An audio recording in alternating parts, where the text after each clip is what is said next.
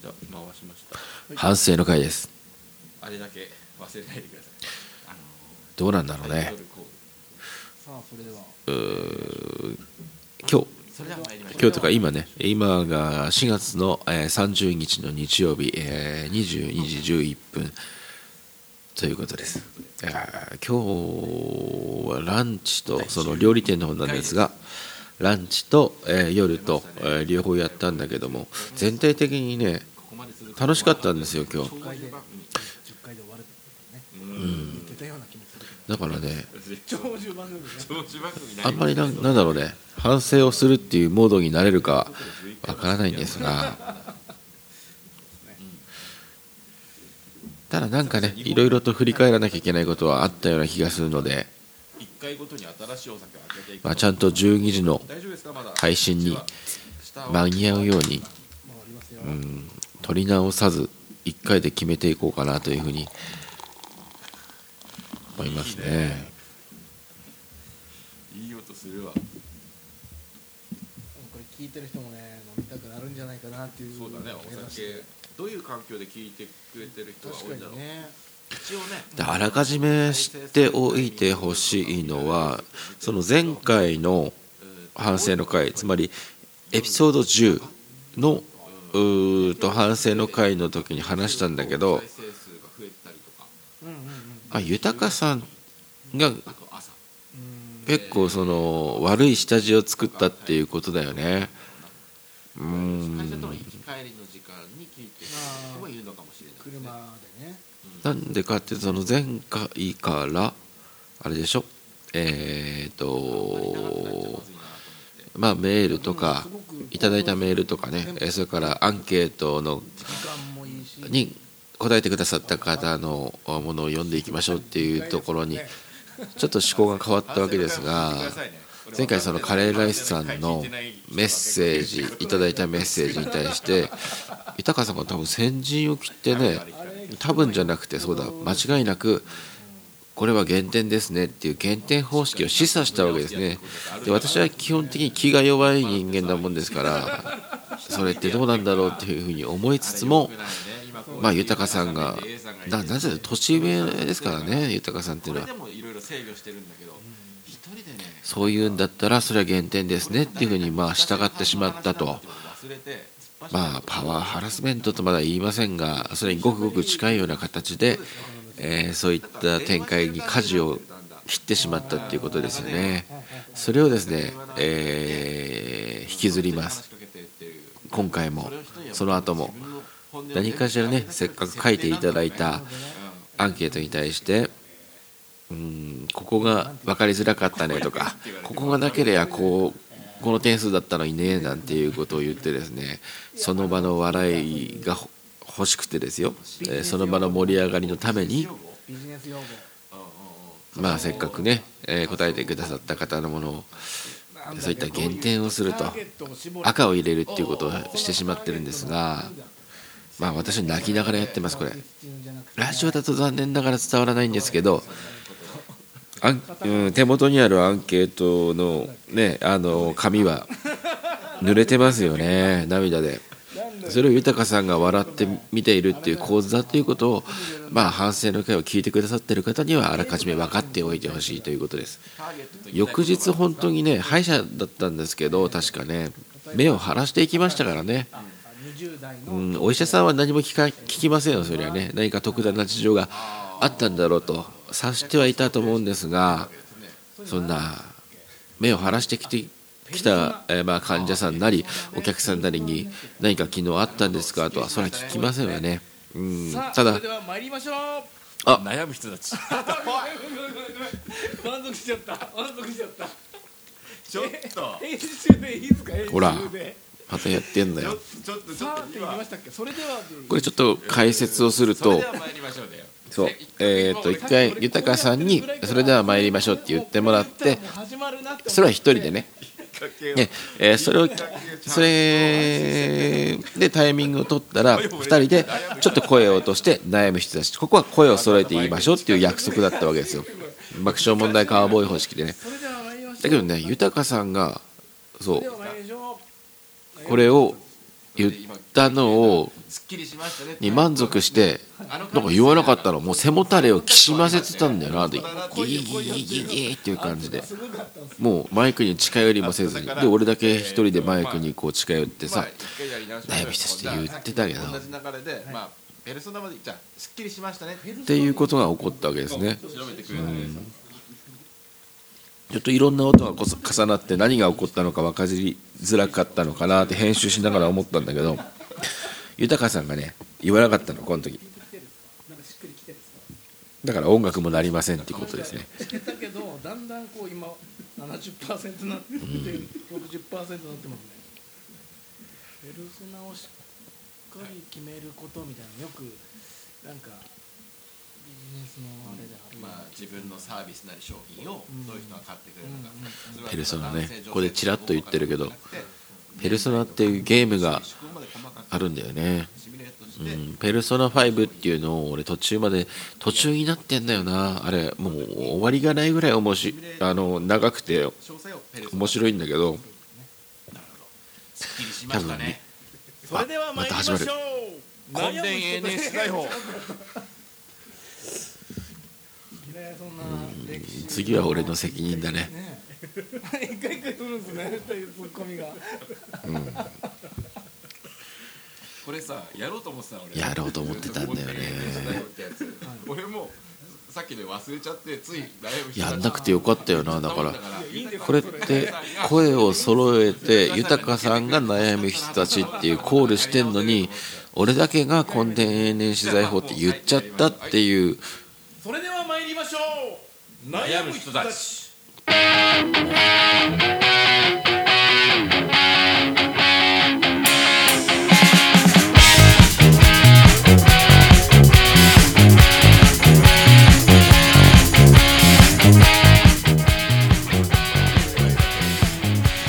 まあちょっと戻るけども。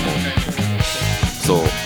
だからいあの豊さんが言わないっていう失敗をした時に仮に俺が根伝永年のやつあれやってたら本当に恥ずかしいだけだったからね。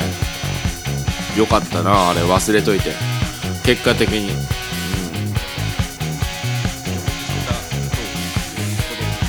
まあなんとなくでもちゃんと毎回、えータイミングを見つけてタイトルコールするところから始めましょうっていう感じには、えーなってきたしこの後もやってるはずです、うん、忘れずに。うん、第13回まで撮ってんのかな？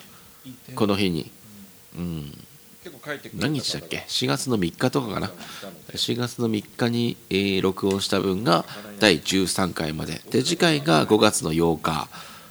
月曜日7時半からなんかいろんなところで再三言ってるんですが今回 A さんっていう男の人の声が聞こえてるけど、うん、できればね毎回こうしばらくの間は違う人にうん A さんの役割をしてもらえればいいかなと思うんで。平日のね平日がもう週の始まりの7時半とかって普通の勤め人の人だったら本当はお家でゆっくりしてる日だよとかっていうことなんだろうけどうんなんかな。ちょっと手を挙げてくれる人がいたら嬉しいなというふうに思ってます。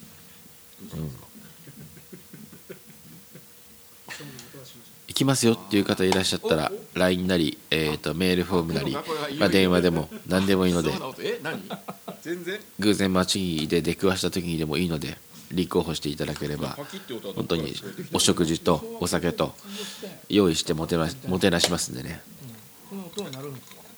ということでですね今あの箱を壊してます。壊してるというか、まあ、最初は開けようとしてんだよね。あのダイソーで貯金箱を買ってきたのね。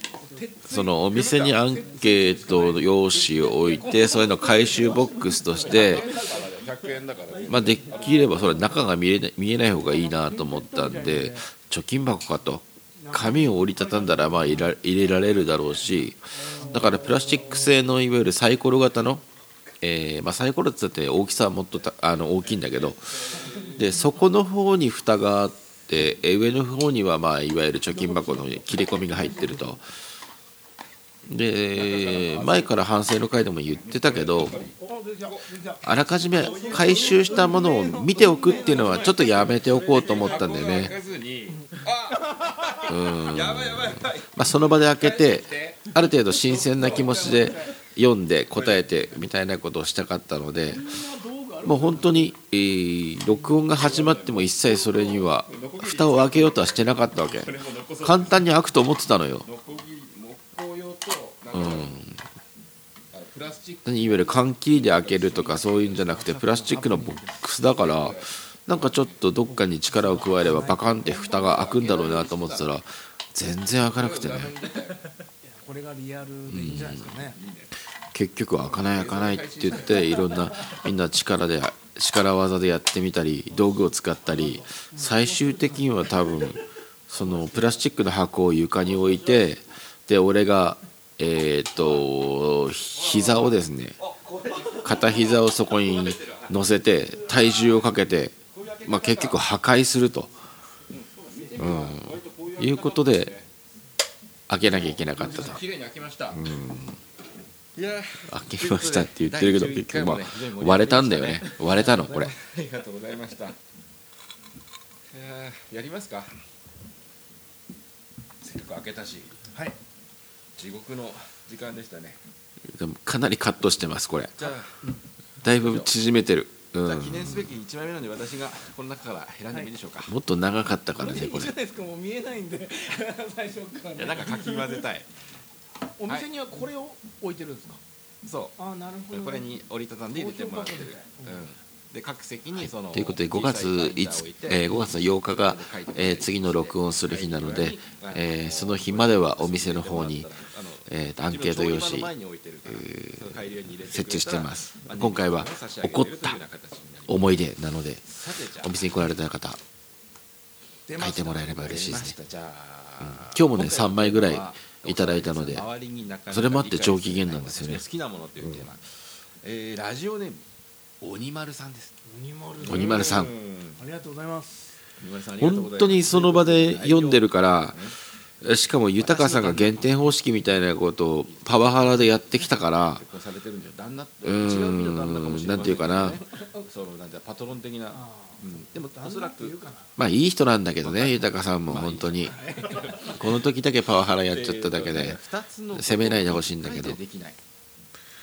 サプライズを履き違える過去、えー自分の誕生日にプロポーズだから十分に、えー期待に添えたのかなっていうことをずっと今でも考えてんだけどね。えーそれからとっても不器用だけど、私にとっては最高の旦那さんです緊張してんのねこれ。はいちゃんと答えあのちゃんとねえー受けたものに対して返せてんのかなっていう。ね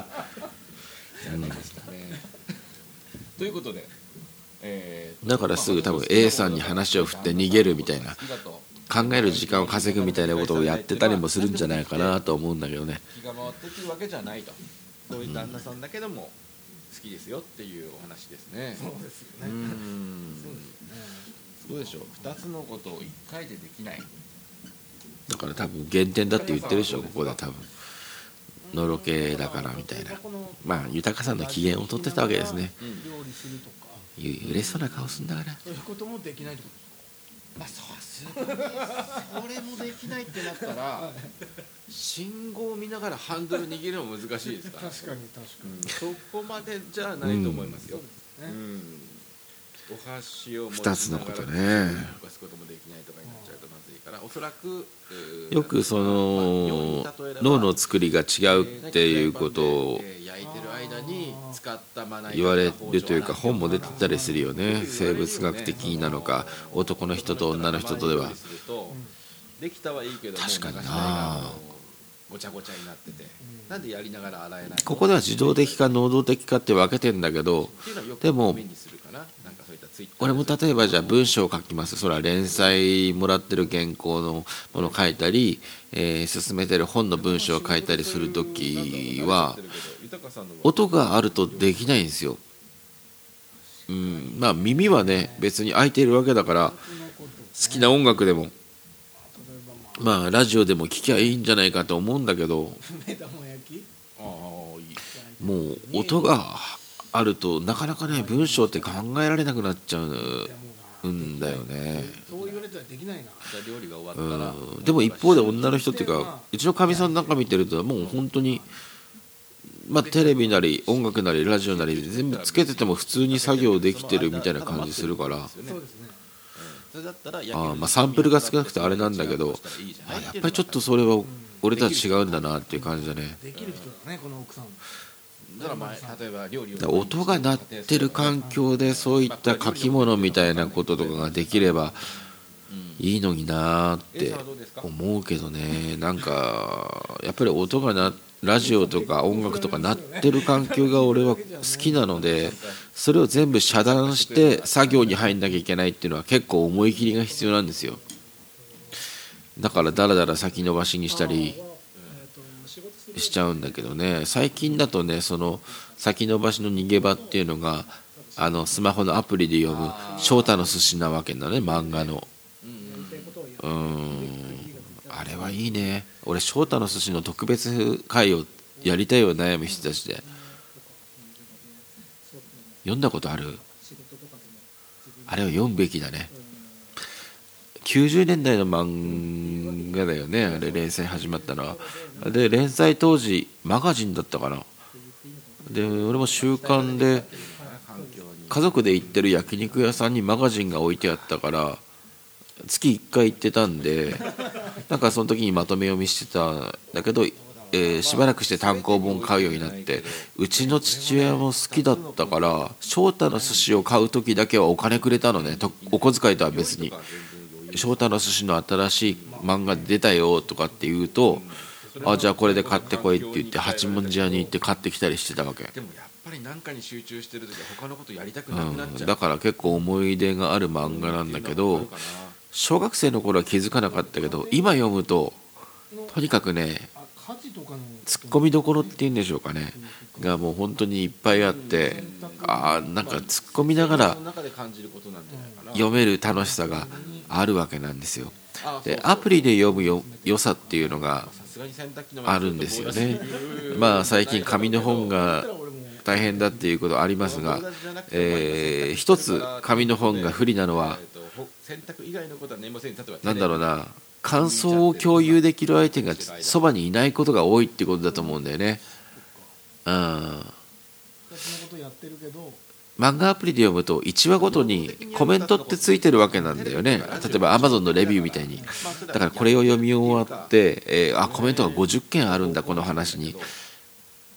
ね、えーそうするとあ自分がここあのなんか読みながら引っかかってたことを面白く表現してくれてる人がいたりするわけそのコメント欄に、えーもしくは自分が全然気づかなかったツッコミどころに、えー反応してる人たちもいてなんかね、えーアプリで1話ごと読みながらああここはコメント欄コメント欄で盛り上がってるだろうなとか、うん、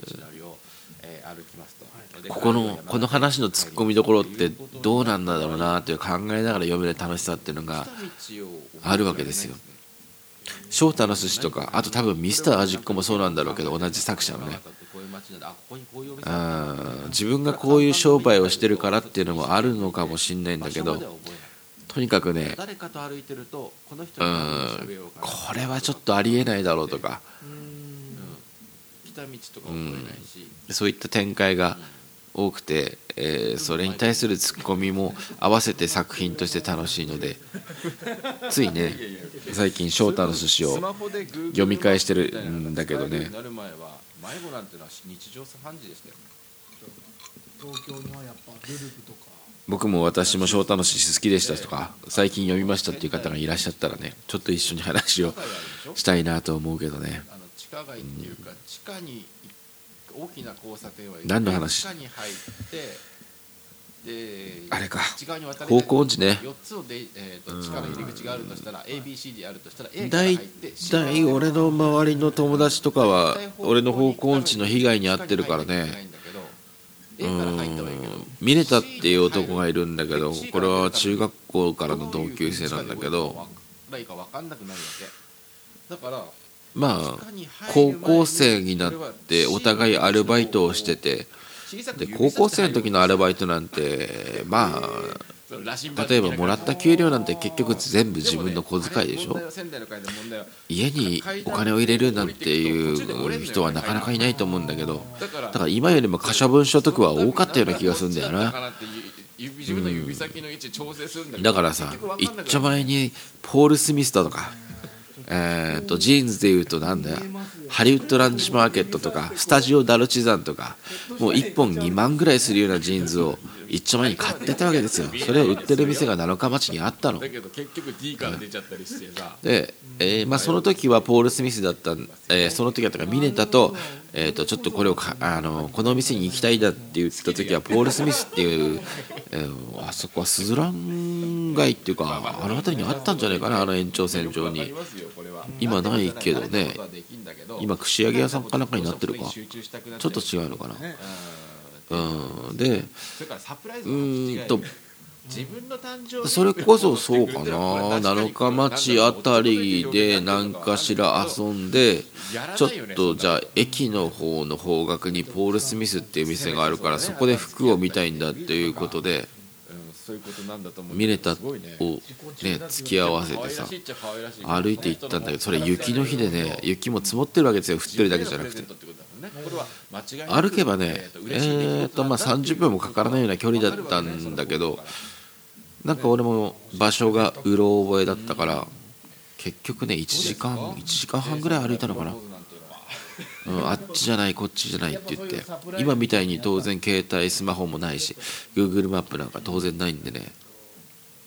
そのぐらい連れ回したっていうことを、うん、まあ山形の土地勘ない人にはちょっと分かりづらい話かもしれないけど七日町からすずらん街のお店に行くのに1時間半ぐらい迷子になったっていうことがあるわけ。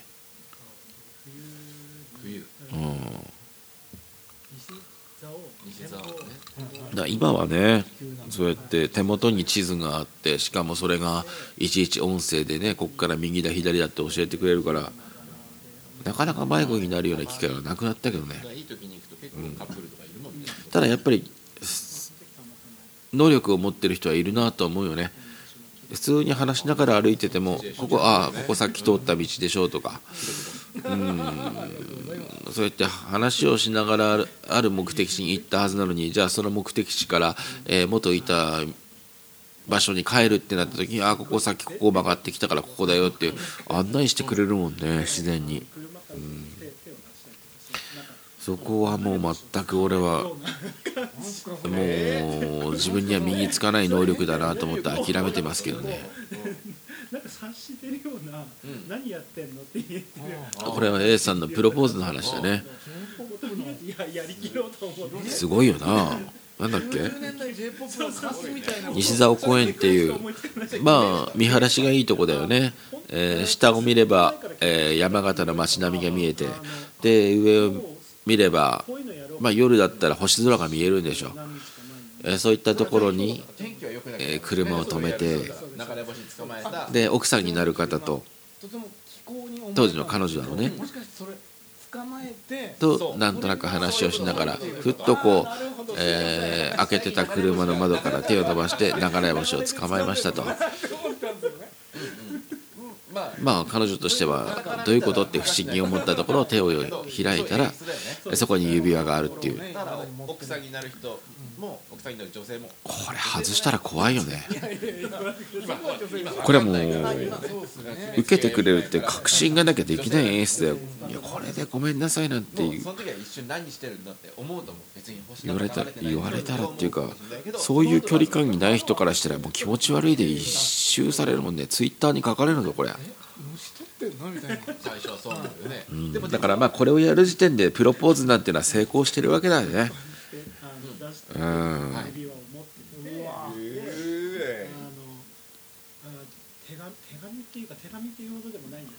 うん、ここでも言ってるけど俺も3回結婚してるけどそんな洒落た演出みたいなのはやらなかったな結局。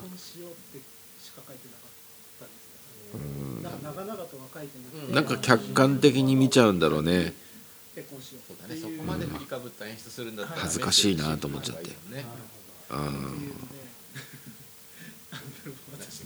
でそれ一回は断られたいやいやいや。なんで断られてることによる？違うね。面白かったね今のやつは。一回断られた。あれはよかった、バレンジャー匂いみたいなそんなこと。いや。ジップロックかなんかに入れといたのかな。いやそそんなちっちゃい。そんなちっちゃい。一番大きいやつだよ一番大きいやそんなことはないです。あのいや普通にその後ろのあの軽の手ですけど、うん。後部座席じゃなくて後ろの荷物を置く二台だとね。見えるじゃない二室ね。ところに置いてあ後部の後にじゃなくて、うん。はい。はいやバレない洒落てるよね。全然バレババレっても言わない。よねでもいやなんかカサカサ言うなみたいな。そうそう音とかするよね。はい。はいうん。まあでもなんとなく察してはいたんでしょう。んだ西と思います。西沢に行くこと自体はねそうそうですそう。ですね不自然。不自然そりゃそうだよな。し。うん。いなんされんのかなと思うよね別に A さんは特定されないからいいよな。言っても。何回から行っててそううん。それで行こうかなと思思い出の場所なんだじゃあ。この話はいいのか。うんそうですね思い出。うんそうですね。何回か。うん。ちゃんとやってんだそうねいう人いっぱいいるんですかね。いやいる。いなかった隣の車から手出てるとか。その時流行ったんですかそれ。流捕まえてる人いなかったその時。えーちょっと僕もいつかやってみようかな いやちょっとこの話この話してもいいのかなっていうことをずーっと考えちゃったから無言になっちゃっったけどもねしません。でもまあそれなりにちゃんと食事に行ったりとかだからこの彼ね A さんって言ってるけどこのな本編でも話してんじゃないかなと思うけどあの、まあ、今回初めて会ったわけじゃなくて何回も面識というか一緒に食事をした飲んだってその一対一じゃないけど何人かいる間で、えーなったあのそういったえー状況になったこともありお店にも8ポイントで。昔から通ってくださってる方なので。うんなんかあーやっぱりいいですね。なるほどなその彼がこういうふうにう、ん。どうしよう。もう一個いくか。まあ、プロポーズをして結婚して今お子さんもいるのかな？うん。ってなったんだななんていうことを考えながら聞いてたような気がするねその時はね。あのうん。それについての詳しい話をしようかなと思ったけどまあまあさすがに本人もいないとこでうんはできないなっていうことにできにゃいなっていうことですよね。ちょっと今猫になりましたけども。長くなりそうだな。ラジオネーム。シチューはご飯にかけると。うん。素晴らしいラジオネームだ現ねれましたね。ちゃんとラジオ聞いてる人は。どうですか、じゃあ読みますうん、僕もそうなんですっていう渡か言っていいからねえーどんどんお店に来られた方で。聞いてらっしゃる方このぐらい。うん私も全ここでねあの豊さんがこのぐらいっていう言葉を全く意味もわからない。初めて聞いたみたいな感じだったのねこれ読んじゃいけないことが書いてある。それそういうやり取りがあったんだけどそれはさすがにうん、豊さんの名誉に関わるだろうということでカットしてます。ごく自然にね。ただまあ反省の会に関してはねそういうことがあったということはお伝えしておきましょう。佐賀ねあの魔界投資佐賀ね私も全人類に好かれたいと思っている人間なのですが嫌いな人とは付き合い付き合いたくない。難しい質問だったねこれはね。嫌いように、えー嫌いな人と付き合うにはどうしたらよいでしょうかと。なるほど。嫌いな人にまで好かれたいと思うっていうのは、まあ、おかしいよって言われがちだけども、うん。まあ、どうしてもそういうふうになっちゃうっていうことですよね。さらに追加として相談。そんな私が嫌われないように嫌いな人と付き合うにはどうしたらいいわがままだけど本音だよな。うんこの後言ってるはずだけどうんやっぱりどうもしっくりこないのはまあ誰からも好かれるなんてことはないんだからとかまあ確かにそうなんだけどあとまあテレビなんかとかでも見てるけど別に気にしないようにしてます。気にしませんっていう人いるじゃない、えーまあ自分のことを好きでいてくれる人にに分かってくれればいいと、えーいわゆるアンチは気にしませんっていう人いるけど本当に俺はそうかなって思っちゃうわけ、うん結局自分自身を参照してるしかだけだからうん結局そうやって疑ってるだけなんだけど。仕事やっぱ気になるよな。でも自分が嫌いな人もいるわけだ。初回ぐらいの時に俺は言ってるんだよね。自分の嫌いな人にも好かれててほしいみたいなこと。を多分まあそれを受けてこのアンケートを書いてくださったシチューはご飯にかける父さんか少人数なんですよね。は送ってくれてるんだろうけど。人間関係も入れ替わらないし、どうしたってどうしてもそれが人間の本音なんじゃないかなって俺は思っちゃうわけなんですよ。だからなんていうのかな。本とかテレビとかまあないろんなところで出てくる潔い潔いうん。なんていうのかそういった言相葉手の方に気を使わせるっていう、ー嘘くさくずっと感じてるんですよいうやり方する人は多いよね実は、それは偉くなるだけ心構えとしてはいいんだろうけどね。増えてきたでしょ最近うん好きな人にだけ分かってもらえればいい。逆に強くなる。アンチは気にしなくていいよっていうのは。まあそうなんだけど。踏み込んでいいとこなのかな。それを気にしちゃうのが人間だよねっていう話も同じようにしたいなって思うわけ。それで気が楽になることもあるよなと思ってね。っていうことを言いた言いたかったんじゃないかなと思うんだけどどうしてもねなんかいい回答をしようとして回り道をずっとしてるような感じがするな。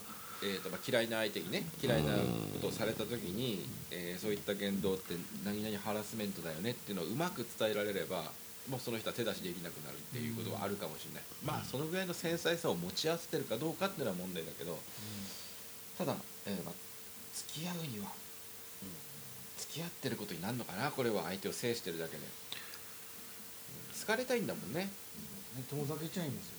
うん付き合っていきたいん実際に自分のことを嫌ってる人っていうことを明確にイメージもなかなかできなかったりするよね。まあ、んまりないじゃん。そのあなたのことが嫌いですって面と向かって言われることってそんなにないでしょ。嫌いですって直接言われることって、まあ、同じこと言ってんな今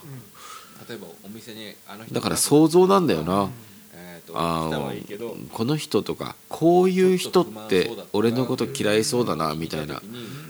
きっと嫌いだろうなっていうイメージと戦っちゃってるっていう。ところはあるよね。それはまあ無駄なんだけどね実際。自分の想像力に翻弄されてるだけだからね。本を出して売れるとか、うんで新聞に連載を持つとかだから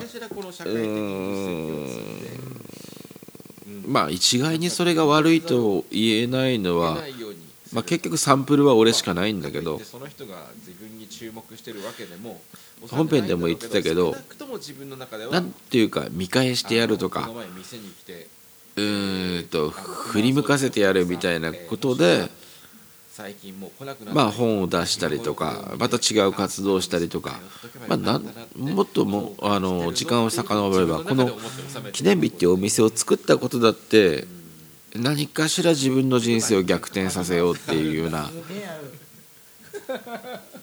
気持ちでやってるわけだから。だからそうやって嫌われてないってまあそういった負の感情とかもうん割と人生を楽しくするきっかけにはなると思うわけだよね。嫌った人もねちょっとだから相変わらずなんかそういったうーん負の感情を持たないようにとかえーそれを乗り越えましょうみたいな俺はキラキラした言動に関してはまあ本当にね強い炎で燃えてほしいなって思うぐらい嫌いなんだけどね。うんまあ負の感情が生む何かもありますよ。っていう。それが人間だからね。場合はねかなりなんていうのかな。そんなひねくれたやり方だけど。もうちょっと具体的なこと聞きたいんだろうね、うん、明日からもできる。明日からできるみたいな。うん。まあ この後気づくけどなんか人生相談の回答者みたいなポジションになろうとしちゃったんだね。うん。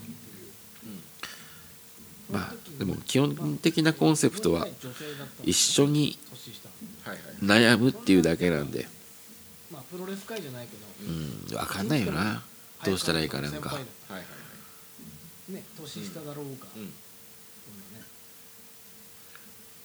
してたんですうん。う顎で使わない、うん。うん。うん。で何クソとなりますよね、うん。ここちょっとモノマネしてんだよななんか多分豊さん。30超えてたんですよね、自分がね。俺何のモノマネかちょっと分かんなかったからずーっと黙って「うん。うん」ってしか言ってないけど。その後店長になったんですよ。おおなるほど。はいはいはい。何のモノマネしてたんだ受け狙いの発言だよなこれも結局。はまあそりゃそうだ。その人たち。うん。悪いことしちゃったね。嫌われたらまずいもんね。本来であればそれってなぎなぎじゃないですかってちゃんと的確にねモノマネしてる人を名前を挙げて言うべきだったんだけどね。ちょっとでも油断して行動すると、すぐチクられる。ね 弱み見せられなくなんだよな確かに。そうなんですよ。だから。確かにそうだわ。偉くなってもまだ何神様の上に海王様いるみたいな俺の答えもあんまり良くなかったけど結局その人より偉くなりゃいいじゃんみたいなことなんだけど偉くなったら偉くなったで弱みを見せた瞬間に叩かれるわけだ。そしてそうあの世間っていう神様ですから後ろ指を刺されものが一番強いからね結局は。そうですね。うーん。そういったものの批判にさらされるような行動をしたらそれこそ上から力で押さえつければつかえつけるほどそのなんていうかなその圧力に傷つけられてる人は世間っていうものを味方にして反撃してきましてきますよっていうことだよな。一番ねううんん。はそのあそういう自分日本人っていうのは無宗教だって言われるけどいやそうじゃないと。ある本で読んだけど日本人はあー崇めてる神様はたくさんいますと、えー一つは科学一つはお金、えーもう一つは世間だと。いうことなんですね、うん、だから世間っていう神様には逆らえないわけですよ。世間体ってやつだね。もっと分かりやすく言うとまあそう職場でもいいでしょう、お友達なり、えーまあそういった伴侶なり、まあ、だから神様のお話がえー、とおぼし飯だとかえーお天道様に恥ずかしいことをしないとかっていう考え方は現代の日本人にはないかもしれないけど 世間に指を刺されるようなことはしたくないっていう行動規範はあるわけですよ。となるとやはり日本人の、えー宗教観っていうのは世間を神様にし置いてるっていうのはなるほどなというふうに思うけどねうん。そういう原理で動いてる以上いいんだよと。ねえちょっとなんだろうゴシップ的なことを言うと井上康生がね柔道のなんか密会したとかっていうことがあるとあの人は柔道においてはものすごい功績を残した人なんだけどやっぱり世間に指を刺される後ろ指を刺されるようなことをすると一気にねそういった名誉がガラガラッと崩れていくっていうことがあるわけですから。なんとなくあ自分って間違ってるのかなっていうふうにあの肩身が狭い思いするかもしれないけどいいんだと。人間なんてそういうもんですと、はい、好かれたいんだから。あとは嫌いな人がいいてもいい。でその嫌いな人間から好かれたいと思うのも自然なことだから、その世間を神様にしてるっていう社会で生きるのかそこから外れて生きるのかっていうのはそれは選べるんだけどうん、そのツボをそのなんていうの？まあその社会の大きさがやっぱりな違うから枕のある部屋そこから外れてなんていうかなそういう生活していくっていうのが難しいんだもんね実際にね。うちが直接輸入してる中国から輸入なんですはい。ちょっとね、でも高いんですよねそういうのって。うん。そういう意味では。何を高いとするかでしょうね、はい。うん。まあ極端な思想に触れていっちゃうとそれはそれで弊害はあるけど。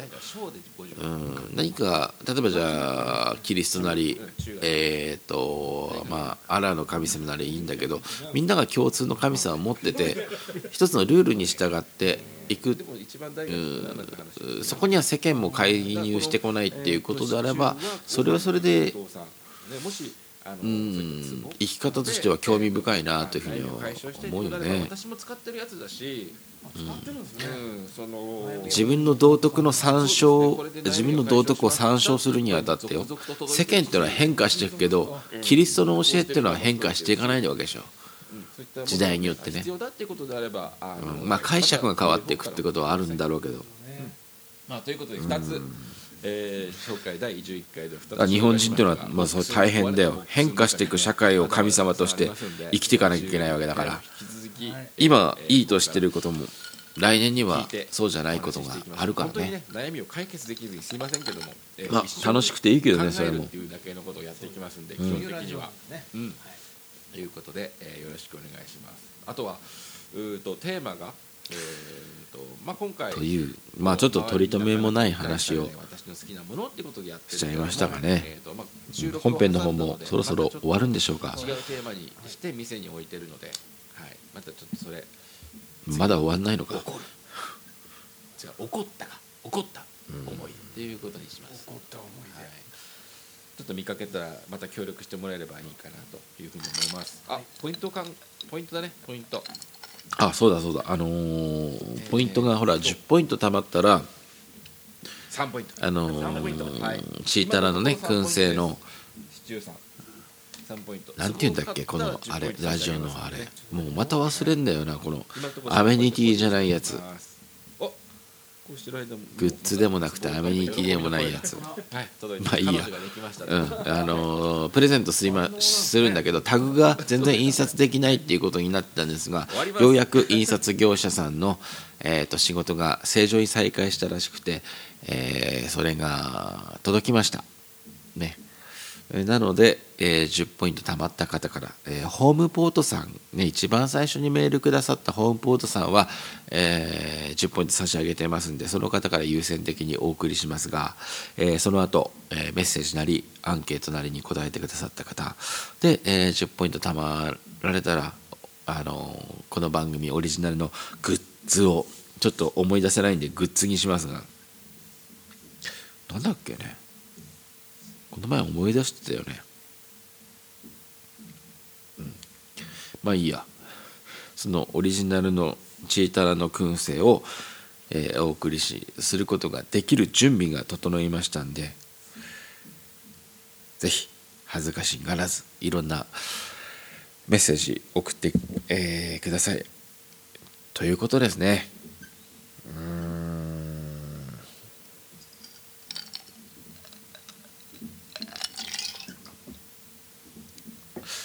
そんな感じか。おしまいか。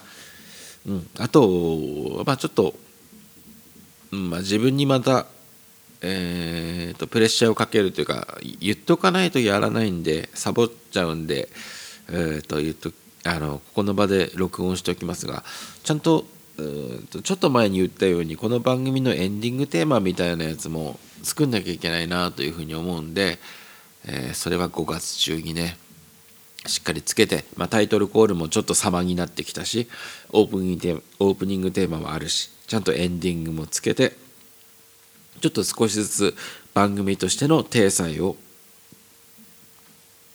しっかり整えていこうかなというふうに思いますんで、うん、まあ、えーここでちゃんと言ったので、えー皆さんに見張られてるなというふうに、えー思いながらやっていこうというふうに思います。それではねおやすみなさい。